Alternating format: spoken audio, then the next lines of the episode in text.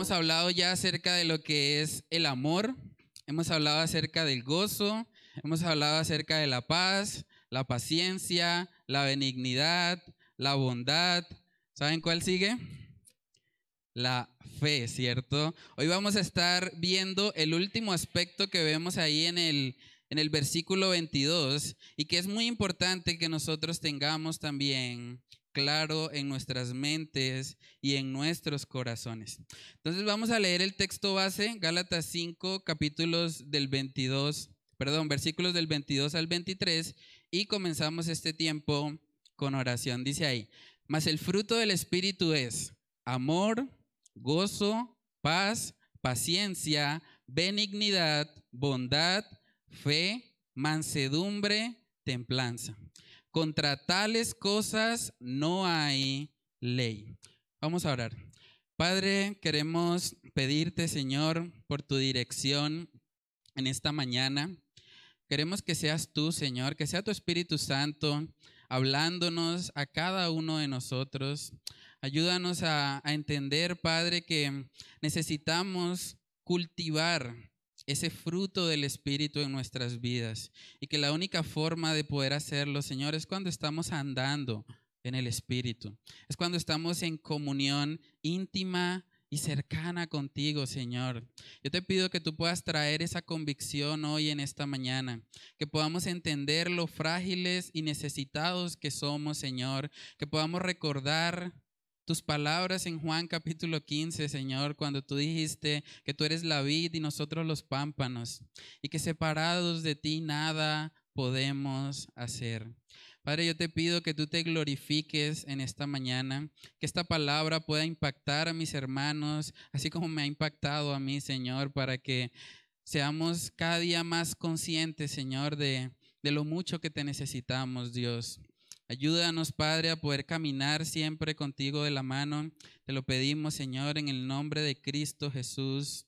Amén y amén. Bueno, hermanos, vamos a mirar entonces hoy ese último aspecto que vemos en el versículo 22. Vemos que Gálatas 5:22 termina con una palabra de dos letras que es fe. ¿Cierto? Y nosotros vivimos en una sociedad en la que hay una cierta idea acerca de lo que es la fe. El problema es que cuando nosotros miramos lo que la sociedad enseña como fe, no coincide con lo que nosotros vemos que la palabra enseña que es fe. No sé si a ustedes se les ha presentado la oportunidad de escuchar gente que dice, no, es que voy a arrancar un negocio, hay que meterle fe. Metámosle fe al negocio para que, para que salga bien, ¿no? Es una expresión común. Hoy en día se utiliza mucho.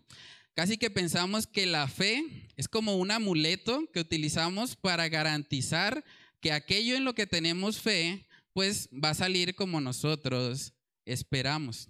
Pero realmente cuando hablamos de esta fe fruto del Espíritu Santo, es una confianza puesta principalmente en Dios, no en el futuro. Uno escucha a veces, incluso en el contexto de, los partidos de fútbol y todo eso, la gente utiliza eh, expresiones como numeral, yo creo en la remontada. Cuando el equipo va perdiendo, dicen, yo creo en la remontada, ¿cierto? Y casi que pensamos que por creer en la remontada, pues la remontada tiene que pasar. O también la frase que se utiliza mucho es, con la fe intacta. Vamos para, para el Mundial de Qatar con la fe intacta. Es algo muy común. O sea, casi que nosotros pensamos que si tenemos fe en algo, automáticamente se va a cumplir. Y tristemente, ese pensamiento también se ha infiltrado dentro de las iglesias. Por eso uno escucha iglesias en las que dicen cosas como, bueno, es que yo declaro que algo va a suceder. Y casi que ellos piensan que por declarar que va a pasar, obligatoriamente Dios tiene que hacerlo. Pero la Biblia cuando habla de fe, no habla de eso. No habla de torcerle el brazo a Dios, ni de hacer que Dios cumpla con nuestros deseos caprichosos. Hoy en día ese movimiento de la superfe se ha vuelto muy popular. Es gente que tiene fe en la fe. Gente que cree que por creer entonces se tiene que cumplir lo que ellos dicen. Al punto de que llegan a decir, bueno, es que yo decreto que la enfermedad no te va a tocar. ¿Han escuchado expresiones así? Es algo común hoy en día, pero la Biblia en ninguna parte nos manda a declarar, nos manda a decretar o a arrebatar cosas. Realmente, cuando hablamos de tener fe en el Señor, es tener toda nuestra confianza en Él. Es que no confiamos ni siquiera en nosotros mismos, confiamos en Él, en su obra. Entonces lo primero que vamos a estar viendo en esta mañana es precisamente que el objeto de nuestra fe es Dios. El objeto de nuestra fe es Dios. Usted no tiene que tener fe en las circunstancias. Usted no tiene que tener fe en que algo se va a cumplir. No. Usted tiene que tener fe en Dios y si Dios quiere, Él hará. Y también si Dios no quiere, Él no hará. Y es ahí donde a veces nos incomodamos un poco, porque tenemos esa idea de que Dios tiene que servirnos, de que si nosotros estamos en la iglesia o de que si nosotros estamos haciendo cosas para el Señor, entonces Él tiene que recompensarnos por eso. Pero realmente cuando vemos la palabra de Dios nos damos cuenta que esa fe, fruto del Espíritu Santo, es confiar plenamente en Dios. Es confiar en que Él tiene el control de nuestra vida. Nosotros no podemos poner nuestra confianza en un futuro mejor. Hay gente que dice, no, yo declaro que este mes de agosto que está empezando va a ser el mejor mes. Tú no puedes hacer eso. O puedes hacerlo, pero no necesariamente eso se va a cumplir porque tú lo creas así. La fe bíblica es una fe que está centrada en Dios. Él es el objeto de nuestra fe. Yo sé que hay algunos textos bíblicos que algunos han utilizado para decir que nosotros podemos tener fe en un buen futuro y que como consecuencia de esa fe se debe cumplir lo que nosotros estamos esperando. Pero vamos a ver precisamente que cuando nosotros abordamos esos pasajes y los vemos en su contexto, nos damos cuenta que realmente no nos están enseñando a tener fe en un mejor futuro. Nos están enseñando a tener fe en Dios. Y si Dios quiere, Él nos dará un buen futuro.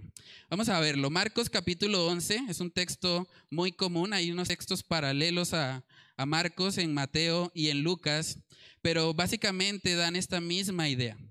Marcos capítulo 11, versículo 23. Ahí vemos uno de esos textos que la gente a veces utiliza para hacerle creer a las personas que deben tener fe en un buen futuro. Mire lo que dice Marcos 11:23. Porque de cierto os digo que cualquiera que dijere a este monte, quítate y échate en el mar, y no dudare en su corazón, sino creyere que será hecho lo que dice, lo que diga, le será hecho. ¿Sí lo ven? Entonces la gente dice, claro, ahí está si no dudar en su corazón, lo que diga será hecho. Pero cuando nosotros tomamos un texto y no miramos su contexto, estamos armando un pretexto.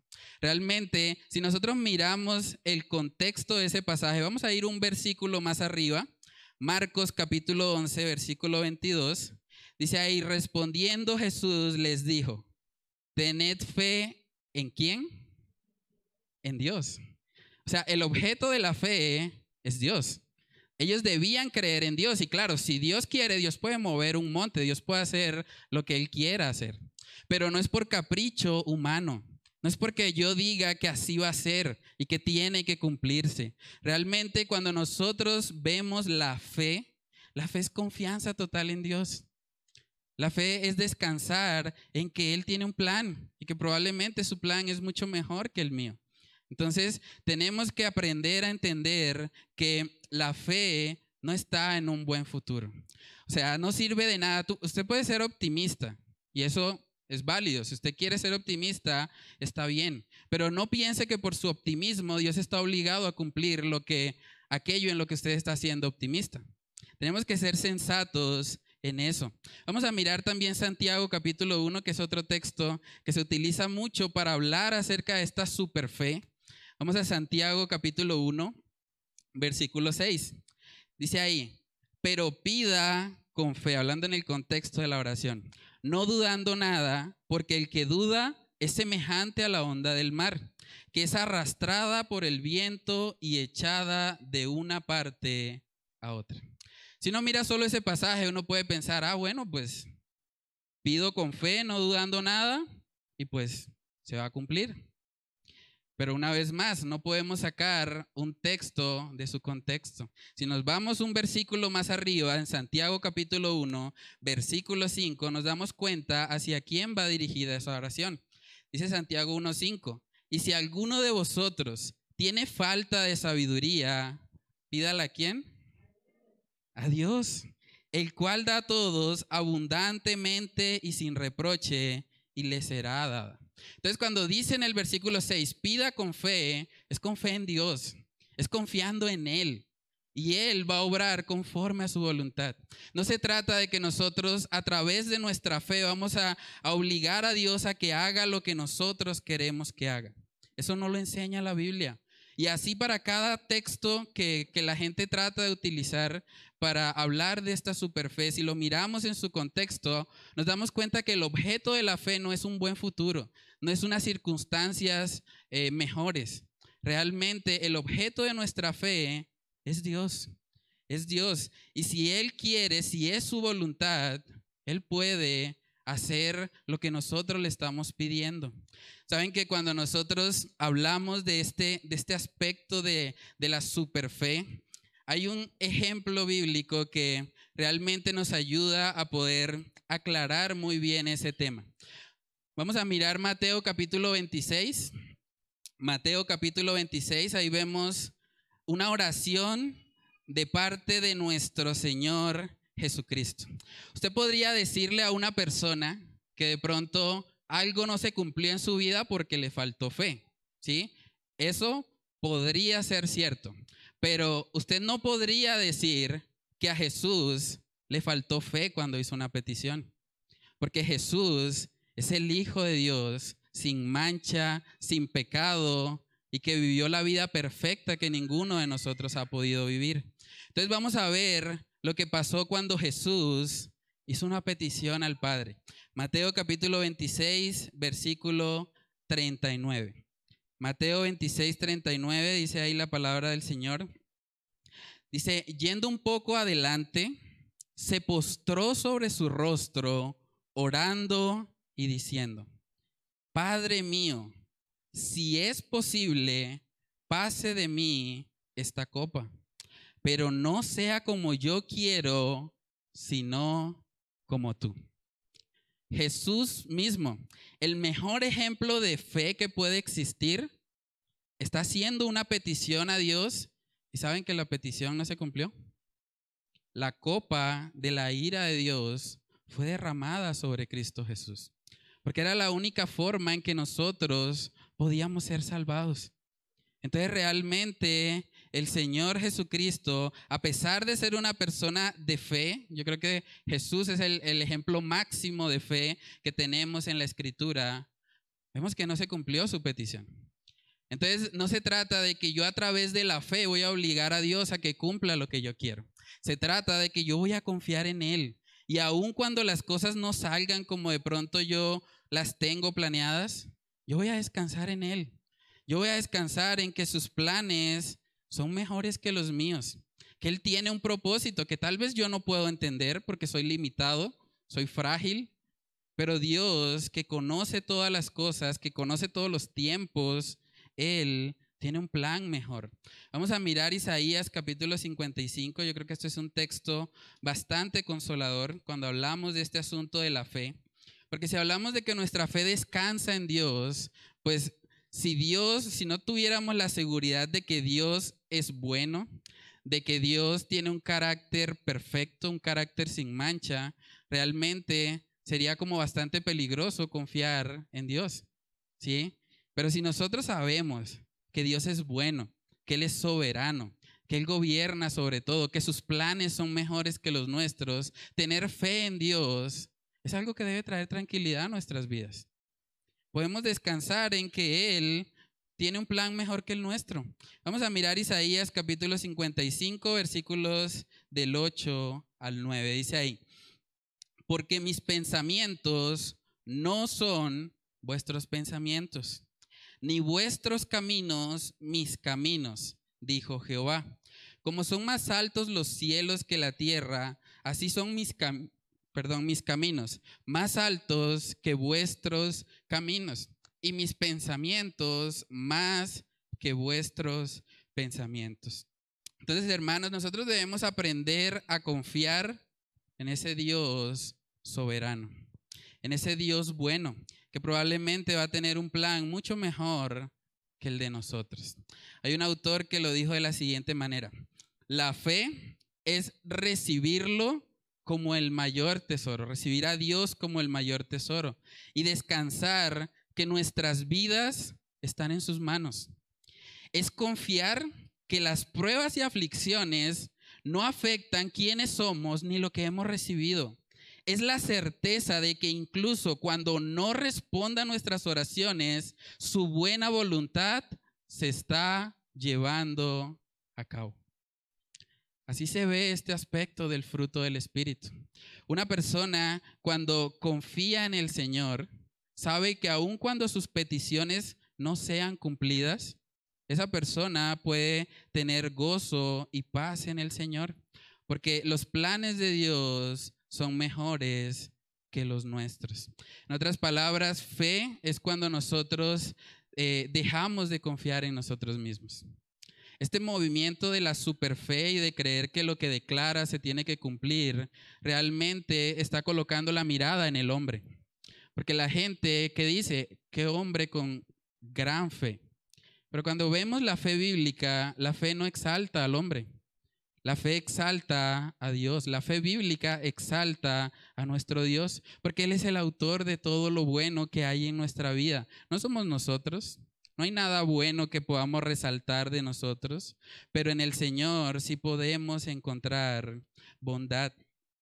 Saben que también cuando hablamos en el contexto de la salvación, una frase muy común en el contexto cristiano es decir, la salvación es por fe. ¿Cierto? ¿Han escuchado eso? Es muy común. Decimos, claro, la salvación es por fe. Y hasta cierto punto es verdad. Usted me va a decir, uy, ¿cómo así la salvación no es por fe? Bueno, para poder complementar esa idea, tenemos que decir que la salvación es por fe en Cristo. Porque usted puede tener fe en cualquier otra cosa.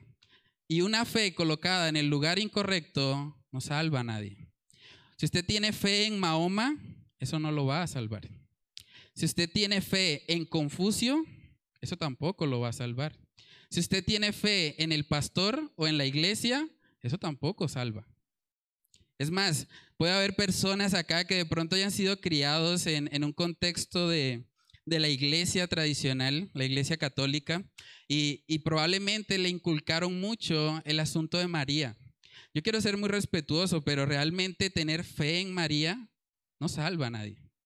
Si usted tiene su fe puesta en que María le va a salvar, usted está errado. Esa fe no salva a nadie. La única fe que salva es la fe puesta en el lugar correcto. Y el lugar correcto es Cristo Jesús. No hay otro Salvador. Vamos a Romanos capítulo 3, Romanos capítulo 3, versículo 22. Y vamos a ver lo que dice ahí acerca de dónde está colocada nuestra fe. Romanos capítulo 3, versículo 22 dice, la justicia de Dios por medio de la fe en quién? En Jesucristo. Por medio de la fe en Jesucristo para todos los que creen en Él porque no hay diferencia. Entonces, para poder hablar de que la salvación es solo por fe, tenemos que agregarle un poquito más y decir que es solo por fe en Cristo. Porque solo Cristo salva. Si usted tiene fe en sí mismo, en lo bueno que es, en, su desempeño, en cómo usted se esfuerza día a día para ganarse el favor de Dios, eso tampoco le va a salvar. Colocar la fe en nosotros mismos no salva a nadie. Saben que Jesús mismo dijo, y vamos a mirarlo, Juan capítulo 14, versículo 6, que la única persona a través de la cual podíamos llegar al Padre es a través de Él. No hay otra forma. Miremos Juan capítulo 14, versículo 6, dice ahí, Jesús les dijo, yo soy el camino y la verdad y la vida. Nadie, oígase bien, nadie viene al Padre sino por mí. Una fe colocada en un lugar incorrecto no va a salvar a nadie. También en Hechos capítulo 4 vemos que se habla acerca de que solamente en Jesús hay salvación. Hechos capítulo 4, versículo 12 dice ahí de la siguiente manera, y en ningún otro hay salvación, porque no hay otro nombre bajo el cielo dado a los hombres en que podamos ser salvos. No hay otro nombre. No hay nadie a quien usted pueda acercarse y, colocar toda su confianza en Él y le vaya a salvar. No hay. Solamente a través de Cristo Jesús. Un autor también lo dijo de la siguiente manera. Cree en Jesucristo y su sangre te hará limpio. No es la fe en Jesucristo más el bautismo. No. No es la fe en Jesucristo más la membresía de la iglesia. No. No es la fe en Jesucristo más tus buenas obras. No. No es la fe en Jesucristo más todo lo que hacemos. No. En realidad es solo la fe en Jesús y su gracia salvadora lo que salvará tu alma. Pon tu confianza en Jesús y serás salvo. Es así de sencillo. Cree en Cristo. Cree en Él. Cree en la obra perfecta que Él hizo por ti en la cruz para salvarte. Eso es todo lo que Dios pide de ti. Arrepiéntete y cree y serás salvo. Tú puedes tener vida eterna hoy si simplemente das ese paso de fe. Si confías no en ti mismo, sino en el Señor, en Él, en Cristo Jesús. Entonces preguntémonos a manera de reflexión, ¿hemos creído en Cristo Jesús? ¿Tenemos esa fe salvadora? ¿Estamos seguros de que Él nos ha rescatado? que hemos pasado de muerte a vida. También podemos preguntarnos, ¿tienes tú la fe puesta en el futuro? ¿Tienes la fe puesta eh, en, en las circunstancias que vienen? ¿Estás declarando, decretando lo que va a ser el futuro? ¿O tienes tu fe puesta en Dios y descansas en su soberanía, sabiendo que sea lo que sea que depare el futuro, Dios está al control? ¿Tienes esa confianza? Es importante, hermanos, que nosotros entendamos que el objeto de nuestra fe es el Señor. Él es el objeto de nuestra fe. Y eso nos lleva también a mirar el segundo punto en esta mañana. Y es que la fe en Cristo es algo que permanece en el tiempo. La fe en Cristo es algo que permanece en el tiempo. Como decía nuestro hermano Yesida ahorita en el devocional de inicio, aquel que empezó la buena obra en nosotros, la terminará. Esa idea de que una persona era cristiana realmente no tiene ningún sustento bíblico. Una persona no puede decir, yo era cristiano y ahora no lo soy. Porque cuando una persona dice eso, realmente está mostrando que no conoce las escrituras. Porque un cristiano por definición es alguien que ha pasado de muerte a vida. Es alguien que ha nacido de nuevo. Es alguien que siendo un rebelde, siendo alguien que había pecado en contra de Dios, ahora se convierte en una oveja. En una oveja mansa y humilde. Una oveja del redil de Cristo Jesús. Ahora, si nosotros creemos que Jesús siendo el príncipe de los pastores, va a dejar perder a una de sus ovejas? ¿Realmente creemos que Jesús sería tan mal pastor para que una de sus ovejas se le pierda? Por supuesto que no.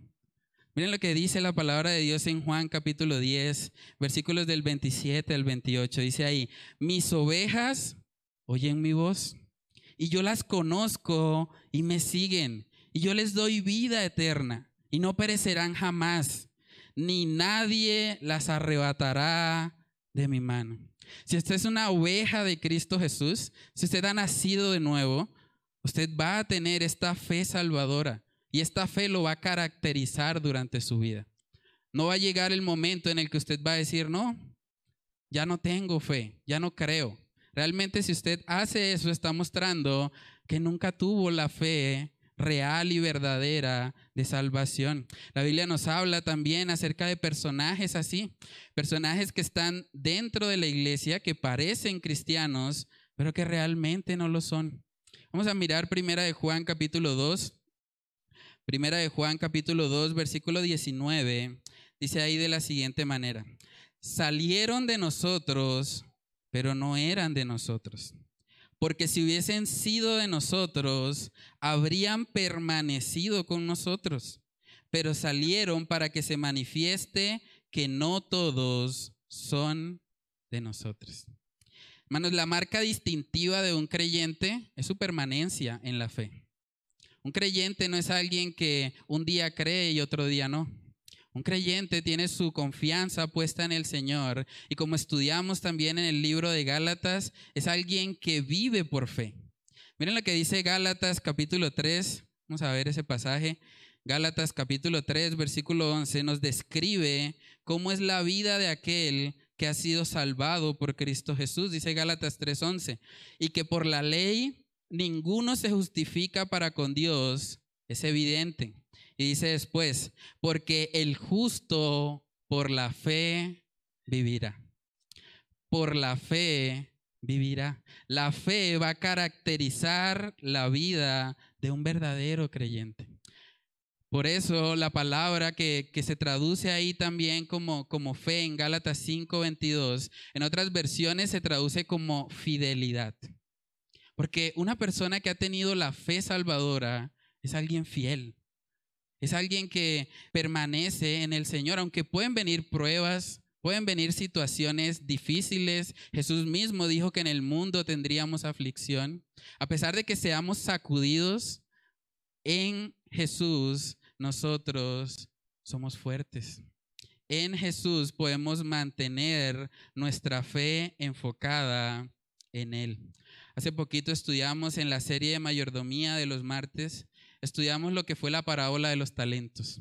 Y saben que cuando el Señor llama a estos hombres que habían recibido los talentos para pedir cuentas, vemos cómo la razón por la cual ellos fueron alabados fue por su fidelidad, fue porque ellos permanecieron fieles a los intereses de su Señor.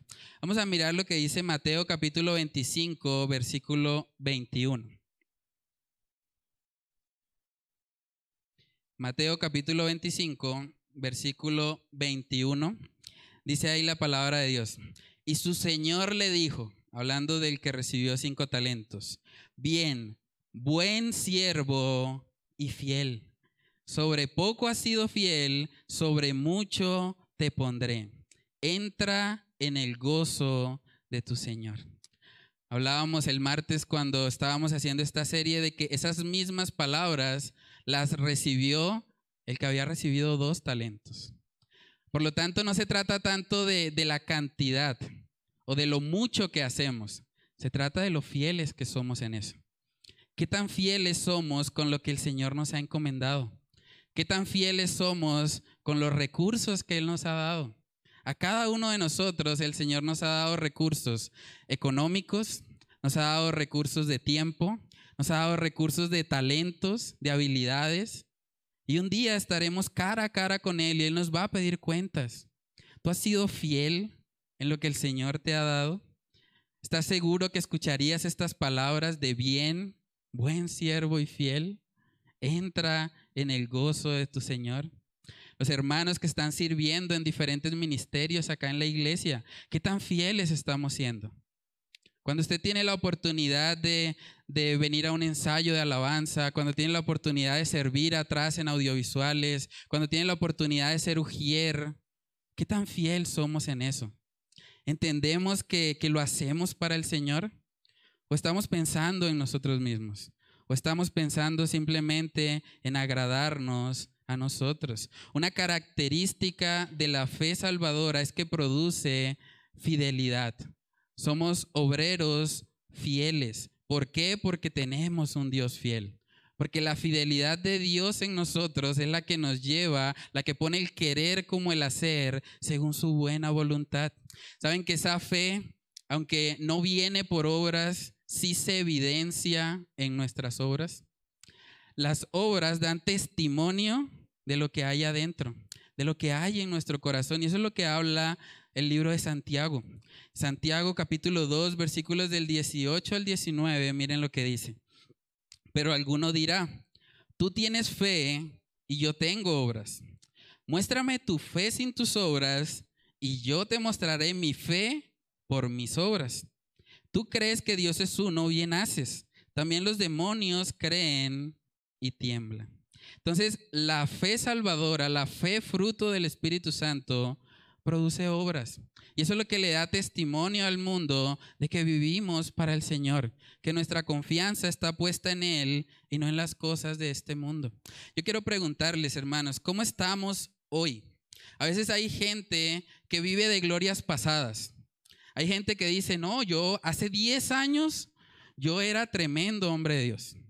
Yo predicaba a las personas en las calles, se convirtieron muchos. Bueno, pero hace 10 años ya pasó. ¿Cómo estás hoy? ¿Cómo está tu vida espiritual hoy?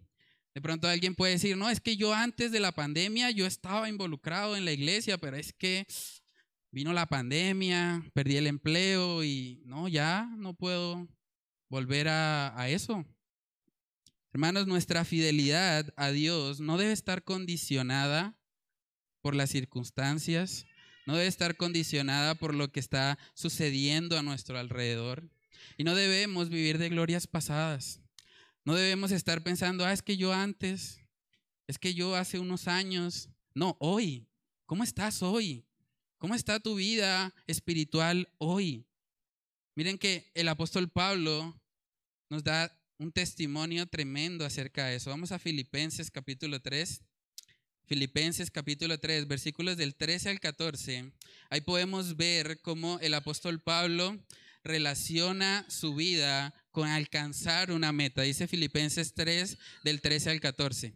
Hermanos, yo mismo no pretendo haberlo ya alcanzado, pero una cosa hago, olvidando ciertamente lo que queda atrás y extendiéndome a lo que está delante, prosigo a la meta al premio del supremo llamamiento de Dios en Cristo Jesús.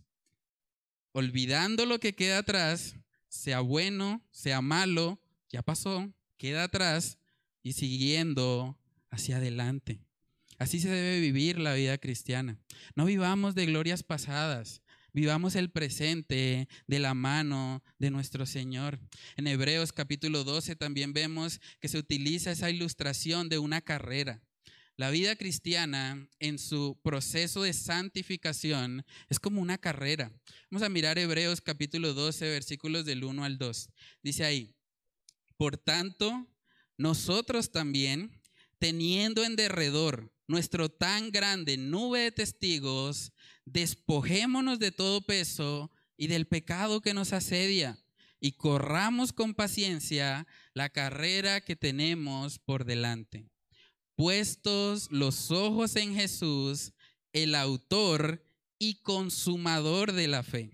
Eso quiere decir el que empezó y el que va a terminar, el autor y el consumador de la fe, el cual por el gozo puesto delante de él sufrió la cruz, menospreciando el oprobio y se sentó a la diestra del trono de Dios. Hermanos, ¿cómo vamos en esa carrera? ¿Realmente tú puedes decir que eres más fiel hoy de lo que eras hace un año? ¿Has visto progreso en tu carrera de la fe? ¿Has visto que, que, has avanzado en tu santificación? ¿Puedes ver un avance en tus disciplinas espirituales? Realmente si estamos en una carrera como esta, debemos entender que no hay descanso, no hay vacaciones espirituales. Debemos ser fieles en todo tiempo. Tal vez haya pesos en nuestra vida que nos están estorbando. Tal vez haya cosas que de pronto están haciendo que nosotros no sirvamos al Señor de corazón o que no seamos fieles. Pero si ese es el caso, yo le animo a que usted se despoje de eso si hay algún rencor, si hay algo en su corazón que le está impidiendo servir al Señor, deseche eso. Despójese de todo peso y del pecado que lo asedia y corra hacia Cristo. Nosotros vivimos para Él.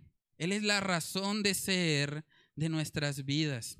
Saben que esta fe, fruto del Espíritu Santo, tiene una tercera característica y este es el tercer punto en esta mañana, y es que la fe nos lleva a ser fieles hasta el fin. Esta fe, fruto del Espíritu Santo, nos lleva a ser fieles hasta el fin. En Hebreos capítulo 11 nosotros vemos lo que hace esta fe. Ustedes, yo les animo, lean todo el capítulo de Hebreos 11 y van a ver cómo diferentes hombres y mujeres de Dios, por la fe, hicieron cosas maravillosas. Vivieron para lo eterno. Estuvieron enfocados en el Señor.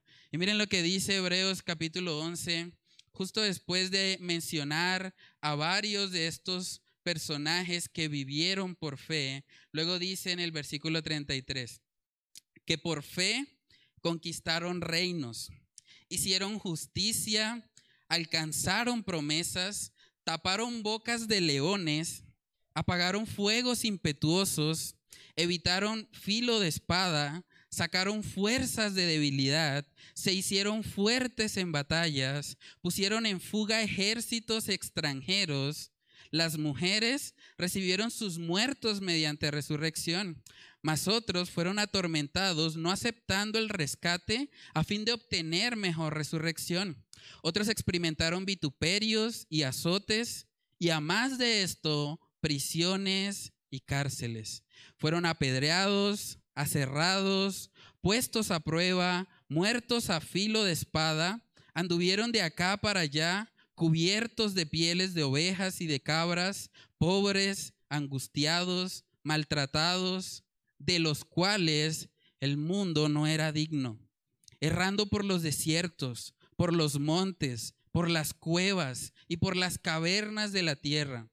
Y todos estos, aunque alcanzaron buen testimonio mediante la fe, no recibieron lo prometido, proveyendo Dios alguna cosa mejor para nosotros, para que no fuesen ellos perfeccionados aparte de nosotros. Pensemos por un momento en esto. ¿Qué puede motivar a un hombre a sufrir, a vivir todo esto que estamos leyendo acá, ser apedreados, aserrados, puestos a prueba, muertos a filo de espada. ¿Qué hace que un hombre permanezca fiel aun cuando su vida está en riesgo? Aun cuando eso puede implicar que su existencia termine. ¿Qué puede causar eso? Vamos a ver un ejemplo en la palabra de lo que fue el primer mártir de la iglesia cristiana. Vamos a Hechos capítulo 6. Hechos capítulo 6 cuando estaban escogiendo a los que iban a ser los diáconos para servir a las mesas, la palabra nos da una cualidad que tenía Esteban, que fue el primer mártir que entregó su vida por el Señor. Vemos que en Hechos capítulo 6, versículo 5, se describe a Esteban como un varón lleno de fe. Dice en Hechos 6, 5, agradó la propuesta a toda la multitud y eligieron a Esteban varón lleno de fe y del Espíritu Santo. A Felipe, a Prócoro, a Nicanor, a Timón, a Parmenas y a Nicolás, prosélito de Antioquía. Esteban tenía algo que lo caracterizaba. Era un varón lleno de fe. Esa palabra fe que aparece ahí es exactamente la misma que está en Gálatas 5:22. Era un varón lleno de fidelidad, fiel a Dios. Él sabía que vivía para Cristo Jesús y no para este mundo. ¿Saben que eso fue lo que le llevó a Esteban a estar dispuesto a predicar la palabra de Dios a un grupo de personas que lo querían matar y que efectivamente lo hicieron? Vamos a mirar Hechos capítulo 7, versículos del 59 al 60 y vemos lo que fue la muerte de este hombre lleno de fe y del Espíritu Santo. Dice Hechos 7:59. Y apedreaban a Esteban, mientras él invocaba y decía, Señor Jesús, recibe mi espíritu.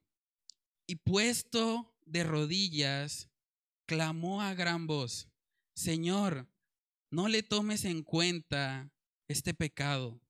Y habiendo dicho esto, durmió. Hermanos, ¿qué hace que un hombre que está siendo apedreado, que está recibiendo una piedra tras otra, esté pensando en los demás, esté intercediendo por otros, esté diciendo las mismas palabras que Jesús dijo en la cruz antes de morir? No le tengas en cuenta este pecado. Hermanos, solamente un hombre lleno del Espíritu Santo, un hombre en el que esté abundando este fruto de la fe, va a poder vivir de esa manera. Y de pronto usted pensaría, no, pero Esteban estaba en un contexto en el que estaba el Espíritu Santo obrando de forma sobrenatural. Vamos a ver un ejemplo y vamos a escuchar un video en el que vamos a ver un ejemplo un poco más contemporáneo. Nosotros acabamos de cantar una canción al principio del culto que se titula He decidido seguir a Cristo.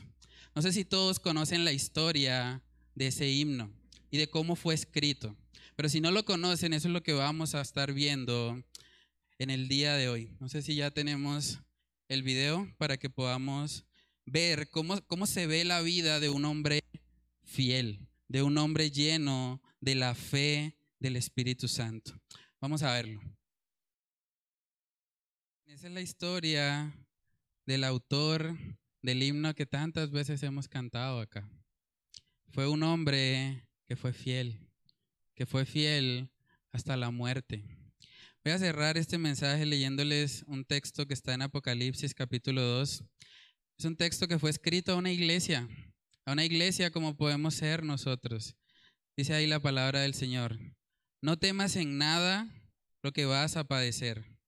He aquí, el diablo echará algunos de vosotros en la cárcel para que seáis probados y tendréis tribulación por diez días. Sé fiel hasta la muerte y yo te daré la corona de la vida. Mi oración por esta iglesia es que seamos una iglesia fiel una iglesia que lleve su fe a la práctica y que realmente le muestre al mundo que somos extranjeros y peregrinos en esta tierra. Vamos a orar. Padre, te damos muchas gracias, Señor, por la vida de, este hombre, Señor, que estuvo dispuesto a perder a su familia, Estuvo dispuesto a perder incluso su propia vida con tal de llevar tu evangelio, con tal de ser fiel a ti, Señor. Padre, yo te pido que tú quites cualquier desánimo, cualquier estorbo que pueda haber, Señor, en nuestra comunión contigo y que podamos entender la necesidad de ser obreros fieles, fieles a ti, Señor, porque tú nos has salvado, y así como nos has salvado, queremos vivir ahora para ti. No para ganarnos la salvación, sino porque hemos sido salvos y estamos agradecidos por lo que tú has hecho en nosotros. Padre, ayúdanos. Ayúdanos a caminar en fidelidad, a que nuestra fe, Señor, sea evidente, que el mundo pueda ver en nosotros las obras que demuestran nuestra fe. Padre, necesitamos ser una iglesia fiel, una iglesia fiel primeramente a ti. Más que ser fieles a un pastor, que ser fieles a una denominación, debemos ser fieles es a ti, Señor. Y cuando somos fieles a ti, tú te encargas de lo demás. Ayúdanos, Señor, a, a caminar en este aspecto del fruto del Espíritu Santo y a ser cada vez más llenos de ti, Señor. Porque solamente cuando andamos en el Espíritu cuando somos fortalecidos en nuestro hombre o mujer interior, solamente en esos momentos, Señor, en que tú nos estás llenando, tú nos estás saciando, es que vamos a poder, Señor, vivir conforme a tu voluntad y vamos a poder cumplir con el propósito para el cual tú nos tienes en esta tierra. Para ayúdanos a ser una iglesia fiel hasta la muerte, fiel a ti, Señor, sin importar lo difícil que se pueda poner nuestra situación actual. Padre, oramos, Señor, todas estas cosas en el nombre de tu Hijo amado Jesús. Amén y amén.